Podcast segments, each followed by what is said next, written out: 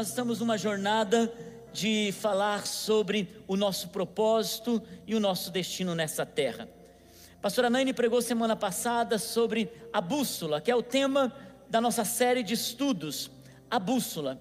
E ela ministrou que a bússola é a palavra de Deus, que para encontrarmos o nosso norte em Deus, nós precisamos seguir a bússola, sem distrações, sem nos preocuparem ah, com as vozes ao nosso redor, mas olhando para aquele fino ponteiro ou aquela fina agulha que nos leva ao nosso destino, que leva ao nosso propósito. O homem, quando ele entende isso, ele sabe que duas coisas importantes aconteceram em sua vida, ou devem acontecer em sua vida. Uma, você já está aqui, a primeira coisa mais importante na nossa vida é o dia que nós nascemos, porque então aquilo que era eterno se tornou humano, se tornou natural. E a segunda coisa mais importante que acontece na vida de alguém não é o dia que ele se casa, não é o dia que ele encontra a sua profissão e ele prospera e ele se torna uma pessoa abastada porque ganha dinheiro através da sua profissão, mas o segundo dia mais importante da sua vida é quando o homem encontra o seu propósito. Quando ele sabe o porquê ele nasceu e por que Deus o fez existir nessa terra. Isso faz com que esse homem se sinta completo, essa pessoa se sinta completo, por quê? Porque Deus cria tudo com um propósito. Uma planta Deus cria com um propósito, os animais Deus cria com um propósito. Ainda que você não goste de um ou outro animal, ainda que você tenha medo de um ou outro animal, barata, aranha ou coisa assim, eu ainda não entendo porque os gatos foram criados por Deus, mas talvez porque eu não gosto de gato. Mas tem gente que pensa assim, pastor, como eu vou viver sem meus gatinhos? Não é? Tem gente que ama gato. E tá tudo bem, tem gente que tem medo de aranha, outros tem medo de cobra, e não há nenhum, mas tudo tem um propósito. Deus criou todas as coisas com um propósito. Tudo que há debaixo do céu tem um propósito. Cada coisa tem um significado de Deus. Deus tem razão porque Ele criou você. Tem uma razão. E qual a razão pela qual Deus criou você, meu querido? Porque Deus formou, e Ele disse que Ele formou e, e, fez você no ventre da tua mãe, como você deveria ser, a imagem e semelhança dEle. Porque Deus te criou? É nessa jornada de encontrarmos o nosso norte, o nosso propósito nessa terra, que nós vamos para a nossa bússola, para a palavra de Deus, para descobrir algumas coisas. Eu já preguei sobre isso algumas semanas, dizendo que a primeira coisa, o primeiro propósito do homem é saber que nós somos criados para o prazer de Deus. Ele tem alegria em nós. Ele tem prazer em nós, Ele nos ama, Ele quer que nós o conheçamos e conheçamos o seu imensurável amor por nós. Essa música que nós cantamos, não na hora das ofertas, na hora da adoração, que nós cantamos, Eu sou filho de Deus, eu sou quem Ele diz que eu sou, eu sou escolhido, eu sou perdoado, eu sou quem Ele diz que eu sou. O mundo está dizendo coisas a nosso respeito. O mundo está desvalorizando o ser humano. O mundo está dizendo que você precisa correr atrás de coisas. O mundo está dizendo que você precisa conseguir coisas para ser feliz. E Deus está dizendo: você nunca vai encontrar sua felicidade dentro de você. O teu propósito não está a olhar para dentro de si, o seu propósito está a olhar para o teu Criador, para aquele que te criou, aquele que diz quem você é. E quando você vai para Deus, quando você olha para a bússola, quando você encontra na bússola quem você é, os mitos a respeito de Deus caem. Muitos de nós vivemos com Deus baseados em alguns mitos e por isso temos dificuldade em ter relacionamento com Deus. Alguns mitos que a bússola elas desmistifica. Por exemplo, Deus está bravo comigo. É um mito. Por exemplo, se eu fizer algo errado, Deus vai me castigar. Eu estou passando por uma luta, Deus esqueceu de mim. É um mito. Na verdade, Deus não se importa com a minha dor. É um outro mito. Deus está distante de mim. É um outro mito. Mas quando você vai para a palavra de Deus, quando você vai para a bússola, você é quem ela diz que você é: escolhido, perdoado, feito para o amor, gerado para conhecer a Deus. Não há acusação para aqueles que estão em Cristo Jesus, ainda que o homem caia sete vezes, o Senhor o levantará mais dez mil vezes, porque o Senhor tem prazer em ter você perto dele. Esse é o grande amor de Deus. E como família de Deus, nós precisamos entender isso: que Deus quer as nossas afeições, Deus quer que nós o conheçamos, e essa bússola nos guiará a esse lugar, queridos. Relacionamento aqui nessa terra é tão importante porque nós teremos esse mesmo relacionamento com Deus na eternidade, e eu quero conhecer Deus aqui, para quando chegar na eternidade, ao encontrar com Deus, eu poder dizer: Eu te conheci naquela terra, eu te conheci nos meus anos de vida lá. Então, Senhor, que alegria poder desfrutar do Senhor por toda a minha eternidade. Entendendo isso, nós vamos entender um segundo propósito de Deus na nossa vida. E nós vamos lembrar, queridos, nós somos guiados nessa terra pela bússola. E a bússola nos ensina que existe um propósito por Deus ter nos colocado nessa terra. Ele criou todo o mundo, todo o universo, a beleza da natureza, aquilo que você fica espantado só ao ver pela televisão, as sete maravilhas da natureza, as cataratas do Iguaçu, as cataratas do Niágara, as montanhas mais altas e mais belas, as flores mais incríveis, tudo que Deus criou, as galáxias, o Sol, colocando ele a uma, a uma distância correta da Terra, para que essa Terra pudesse ter vida. Deus criou o mundo e o universo com um propósito. Qual o propósito de Deus? Que ele tivesse uma família. Esse é o propósito de Deus. Deus criou o mundo não para ter montanhas, não para ter beleza na natureza. Deus criou o mundo para ter uma família.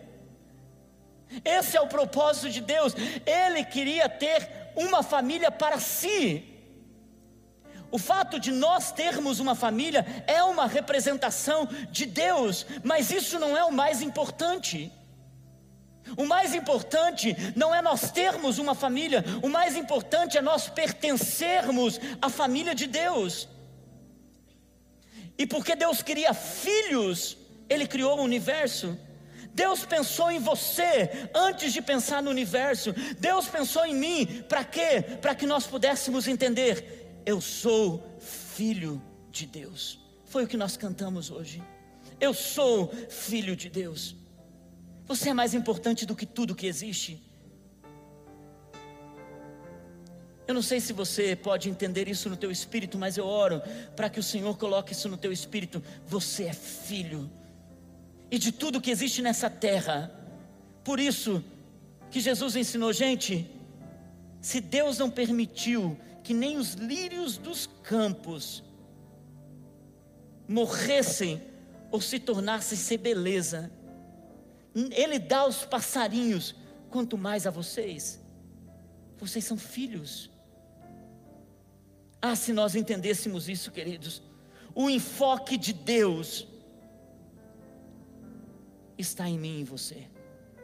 De todo o universo, tudo que Deus vê é filhos para sua família. Em Efésios capítulo 1, versículo 4,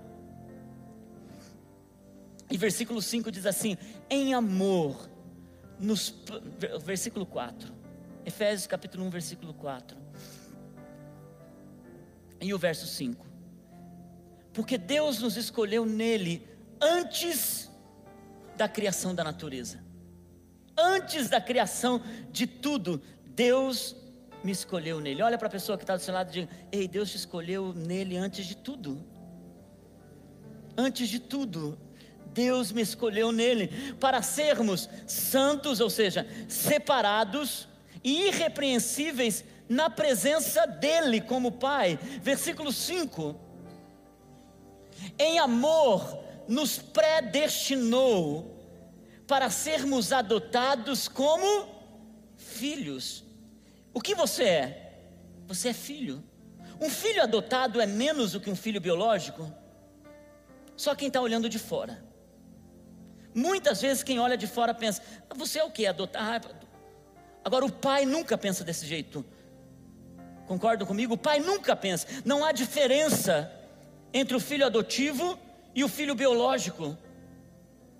O amor é o mesmo. Para sermos adotados como filhos, por meio de quem? Por meio de Jesus Cristo.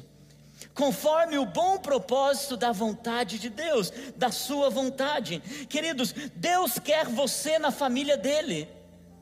Porque ele te criou antes da fundação do mundo.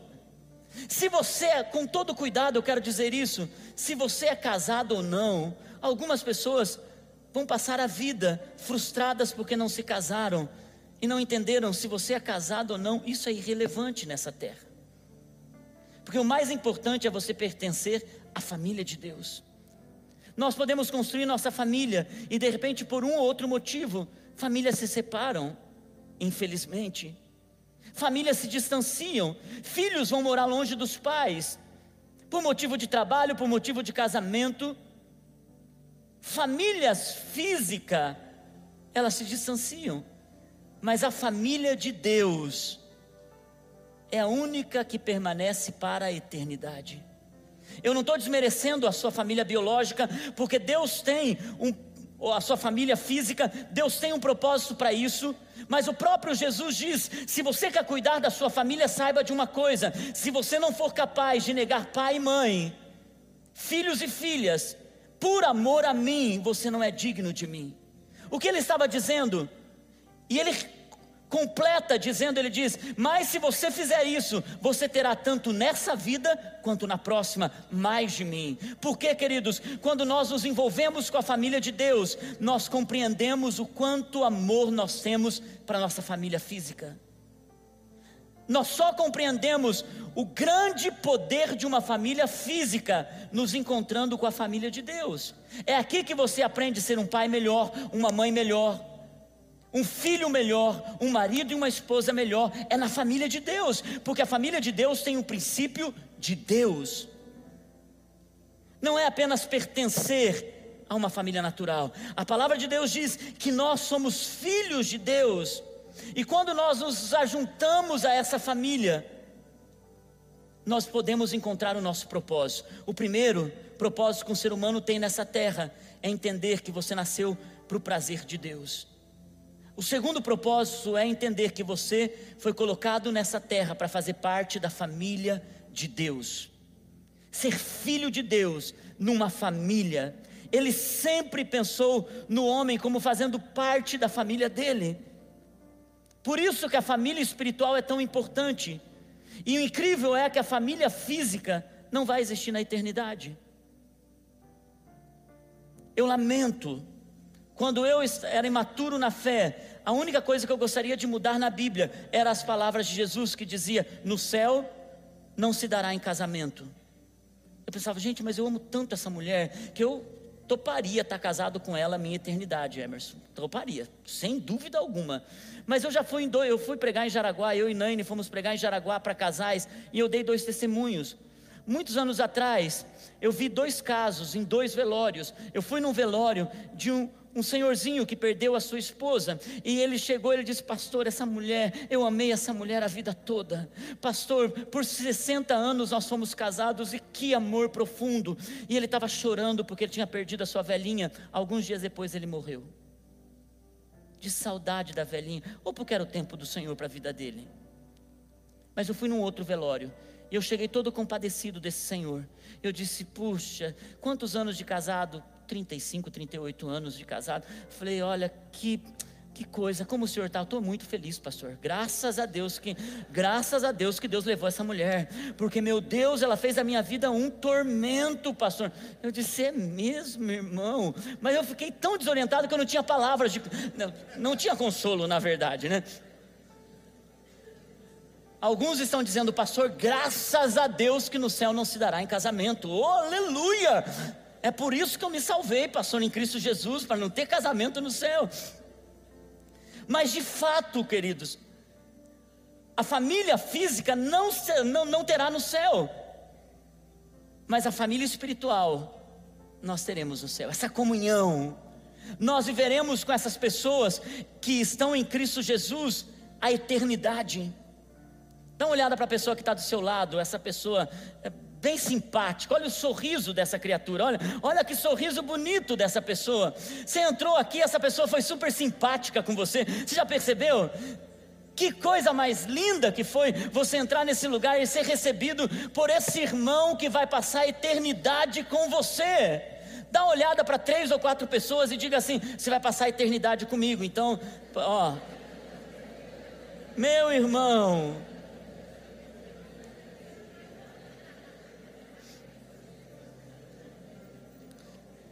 Efésios capítulo 2, versículo 19.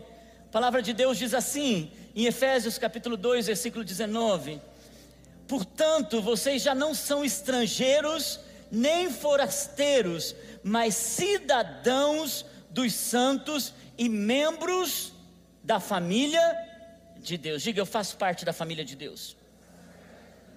Diga mais uma vez, eu faço parte da família de Deus. Eu não gosto de fazer isso, mas hoje eu vou fazer algumas vezes. Olha para a pessoa que está do seu lado e diga: Você faz parte da família de Deus.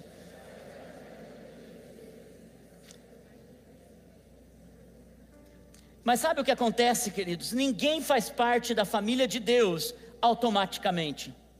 Porque nasceu, você é filho de Deus. Não é assim que acontece. A Bíblia é a bússola.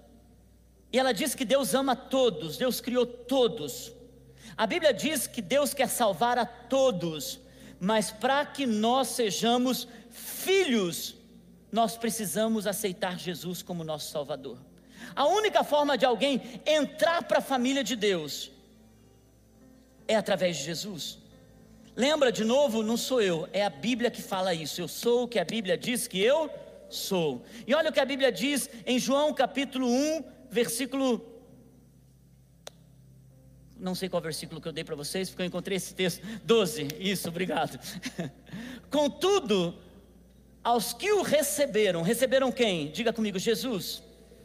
Aos que receberam Jesus e aos que creram em seu nome, primeiro, receber, crer, deu-lhes o direito de se tornarem, ou seja, todos são criaturas, mas nós nos tornamos filhos quando nós recebemos e cremos em Jesus. É a forma de fazermos parte da família de Deus. Todo mundo é criado por Deus, mas filho é aquele que decide entrar para a família de Deus.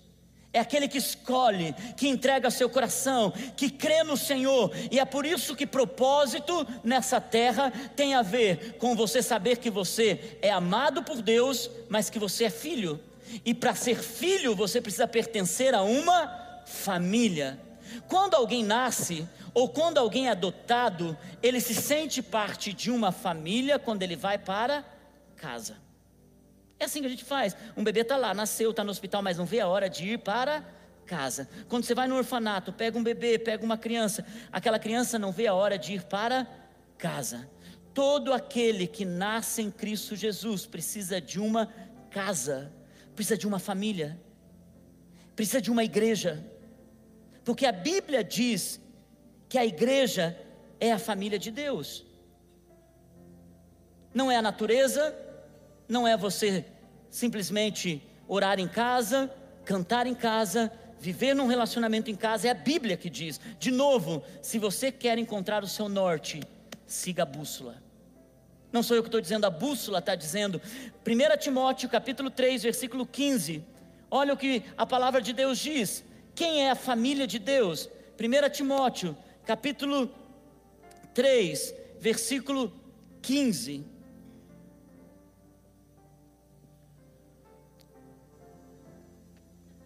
Hum, já chega aí, só um pouquinho, gente. 1 Timóteo 3, 15. Eu acho que eu não passei esse texto para vocês? Passei.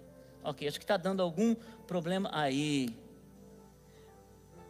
Mas se eu demorar, saiba como as pessoas devem comportar-se na casa de Deus, que é a igreja do Deus vivo. Aquela palavra casa de Deus, olha bem para esse texto. Como a gente deve se comportar na casa de Deus? O original da palavra casa é família, é lar. Quando o escritor estava redigindo a carta, ele estava dizendo: gente, eu quero que vocês saibam como vocês devem se comportar na família de Deus. Quem traduziu colocou casa de Deus, o que está correto, porque a família é uma casa. Então, como vocês devem se comportar na família, na casa de Deus? E qual é a casa de Deus? Qual é a família de Deus? Quem é? A igreja de Deus. A igreja é a família. Queridos, a igreja não é uma instituição. A igreja não é um movimento político. A igreja não é um encontro social.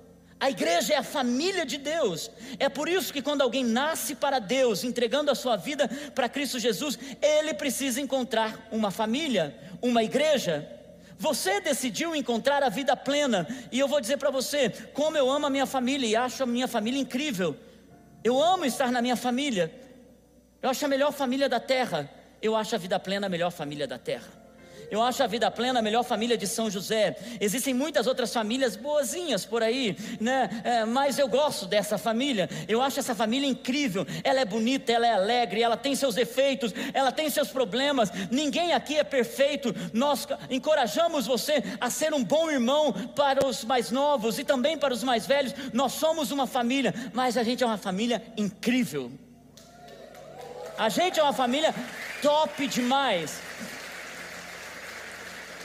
E Deus te colocou nessa família. Então olha para essa pessoa que está do seu lado de novo e diga para ela: é, aqui é a nossa família.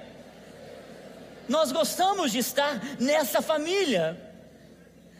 E o propósito de Deus é que você pertença a uma família. Você sabe, gente, você só frequentar um culto não te faz uma família. Mas por isso que nós temos as nossas células. Nossas células é um lugar em que nós encorajamos uns aos outros. Se você não está em uma das nossas células, elas não são perfeitas porque a tua família não é perfeita. Ela tem gente difícil porque a tua família também tem gente difícil. Ela tem gente difícil de engolir e tem gente super legal. Uau, essa pessoa é incrível. Parece que a gente se conhece e outro você diz: o santo não bateu. Mas eu quero dizer para você, isso faz parte de ser família, mas quando a gente passa pelos problemas, quando a gente passa pelas dificuldades, nós somos família um para o outro. Nós podemos cuidar um do outro. Quando você vem apenas a uma igreja, a um culto, você frequenta uma reunião, mas quando você está numa célula, você pertence a uma família, e essa família te ajuda, essa família chora com você. Por isso nós somos irmãos dessa família.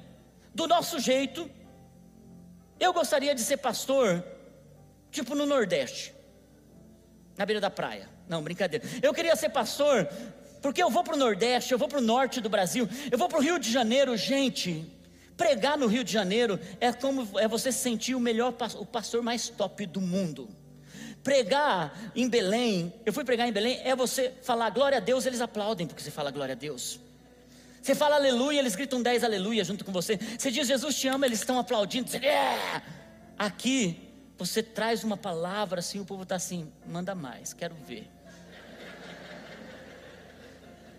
Aqui, você entra para o culto no domingo e você está orando, ai Deus, graças a Deus que a minha igreja, as luzes são mais apagadas, porque eu não preciso cumprimentar ninguém, eu já vou no escurinho, sento no meu lugar. Eu olho para os meus pés e finjo que tem algum barro e fico limpando os meus pés para não olhar para ninguém que está do meu lado. E quando começa o culto, eu já estou de pé adorando a Deus para não precisar cumprimentar ninguém do meu lado.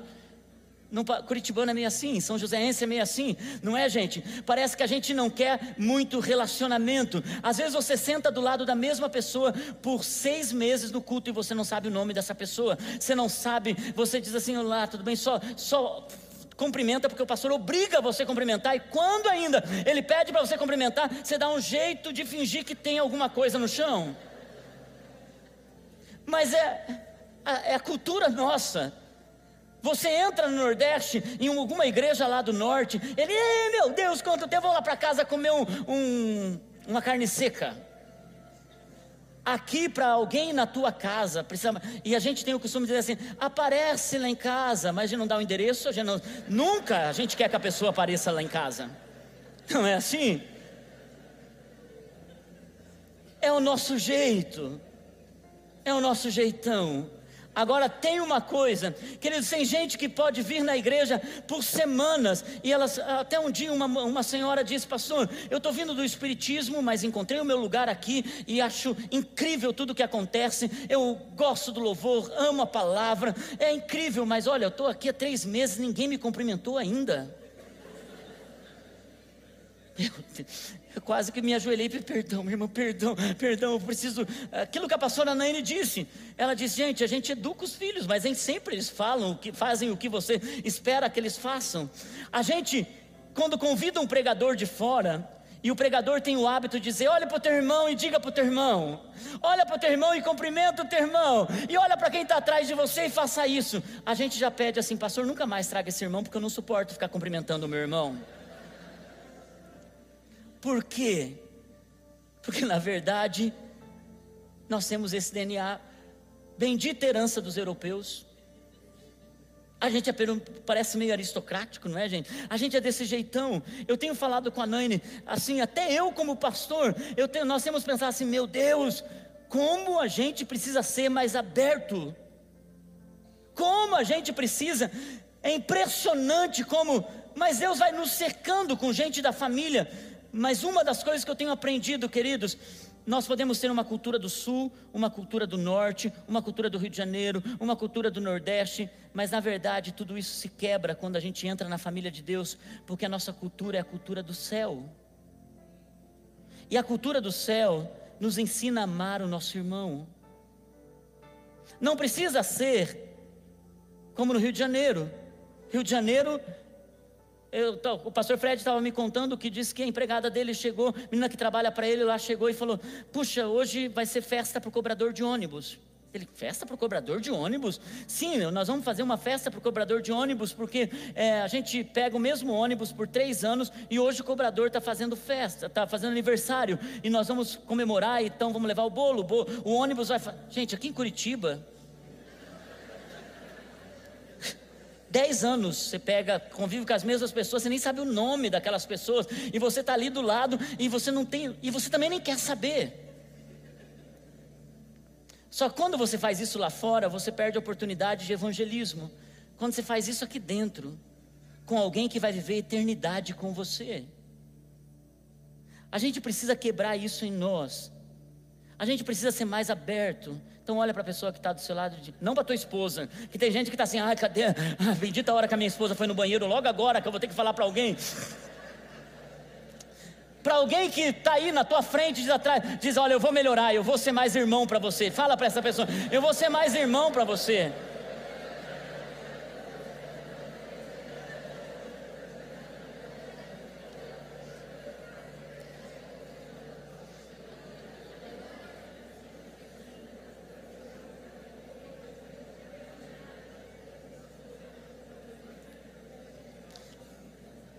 Queridos, a palavra de Deus em, Efe, em ainda 1 Timóteo, capítulo 3, versículo 15. Olha, olha o que esse texto diz, 1 Timóteo 3,15. Ele diz assim: ó, Mas se eu demorar, saibam como as pessoas devem comportar-se na família de Deus, na casa de Deus, que é a igreja. E o que é a igreja? A igreja é a coluna e o fundamento da verdade. Isso é a igreja. A família de Deus é a coluna e o fundamento da verdade. O que o apóstolo está querendo dizer? Ele está dizendo, gente, um prédio sem fundamento ele vai ruir. Um prédio sem fundamento, ele vai se abalar no meio da maior tempestade, do terremoto, dos desafios, ele vai se abalar. E quando você está na igreja de Deus, na família de Deus, você permanece firme. A única forma, e eu falo isso sem medo, porque a igreja, instituição, ela se abala, mas a igreja, a família de Deus, ela é coluna e fundamento para que a família da nossa sociedade não rua, não entre em ruína. A igreja é o que segura que a imoralidade desse mundo não destrua a nossa sociedade. A igreja é aquilo que sustenta, porque ela é a família de Deus. E quem decidiu tornar a igreja a família de Deus? O próprio Deus, para ter filhos. Tem exageros, tem igreja que você tem até vergonha de mencionar, porque ao invés de cuidar dos filhos, abusam dos filhos, mas sem família que faz isso também. Você encontra pessoas desesperadas vindo para a igreja dizendo: Pastor, meu próprio pai abusou de mim. Família física acontece isso. Na família espiritual há muitos abusadores. Mas chega um momento que libertação chega no nosso coração e nós precisamos escolher. Bob Sorg falou isso aqui, quarta-feira. Ele diz: Gente, avalie bem o seu pastor. Olhe bem para aquilo que o seu pastor faz. E submeta a autoridade dele, se ele for bíblico. Se não, nós temos direito de escolher em qual família nós vamos pertencer. Tem muitas famílias boas. Assembleia, Presbiteriana, Batista, muitas igrejas boas. Se você faz parte dessa família, se envolva com essa família. E seja dentro dessa família. Porque é a igreja de Deus, é a igreja do Senhor, que é o que te sustenta. E é por isso que nós somos uma igreja em célula para te ajudar no dia mal. Quando você passa por uma doença, quando você passa por uma tribulação. E queridos, o que é incrível, que 1 Pedro, versículo 2, capítulo 2, versículo 17, 1 Pedro 2, 17, diz assim: tratem a todos com o devido respeito, amem os irmãos, temam a Deus e honrem o Rei. Mas eu quero sacar essa parte das Escrituras: amem os irmãos. Sabe como nós aprendemos a amar? não é no trabalho, não são nos negócios, não é nos esportes, não é na escola, nenhum desses lugares nós aprendemos a amar, mas na igreja você aprende a amar. A igreja desenvolve isso em você. E sabe como o amor cresce em nós? Quando Deus nos coloca perto de pessoas difíceis pessoas que é difícil de engolir, pessoas que é difícil da gente poder encontrar é, similaridade, identificação. E é nesse momento que Deus vai quebrando a gente para nos tornar cristãos e filhos melhores. Então Deus desenvolve em nós o amor, o amor que o mundo não tem, o amor que o mundo não oferece, mas o amor de Deus que trabalha em nós. E é por isso que fazer parte de uma igreja não é você apenas frequentar um culto, é você se envolver com a vida da igreja. E você se deixar trabalhar por Deus com pessoas boas, pessoas incríveis, mas pessoas difíceis, que estão em processo de transformação. É aquilo que hoje nós estávamos conversando com um grupo no final do culto, de gente que caiu depois de muito tempo recuperado das drogas, caiu. Eu perguntei, mas por que eles não vêm mesmo assim? Gente que estava quatro, cinco anos aqui na igreja, deram uma resbalada e caíram. Por que eles não vêm? Porque eles têm vergonha da igreja. Eu quero perguntar para você: você é um irmão pronto para acolher os irmãos que caem? Ou você é um irmão pronto para julgar a fraqueza do próximo? Queridos, que nós sejamos uma família para acolher todos os irmãos, os que estão perdidos lá fora e os irmãos que dentro do nosso convívio vão fraquejar, vão cair. Que nós sejamos prontos para dizer: conte comigo. O que importa não é o quanto você está errando, é quem você vai se tornar, é para onde você está caminhando. Chega de julgamento. O único que pode julgar é Deus. Quando você julga, critica, você disciplina, você está se colocando no lugar de Deus. E Deus precisa trabalhar em nós esse lugar de amor e de cuidado. E é por isso que nós queremos ser família do nosso jeitão. Logo à frente eu vou pregar para vocês qual é o DNA da vida plena. Como nós somos como igreja e família de Deus. Mas o mais importante não é o que nós fazemos, é quem nós somos. Primeiro, você só consegue encontrar o seu propósito estando na família de Deus. Eu não gosto da ideia de desigrejados, de pessoas que dizem: aceitei Jesus, eu não preciso ir para uma igreja. O próprio Cristo diz: se você quiser ir para uma família de Deus, você precisa ir para a igreja, porque a igreja é que é a família de Deus. Você leu na tua bússola isso.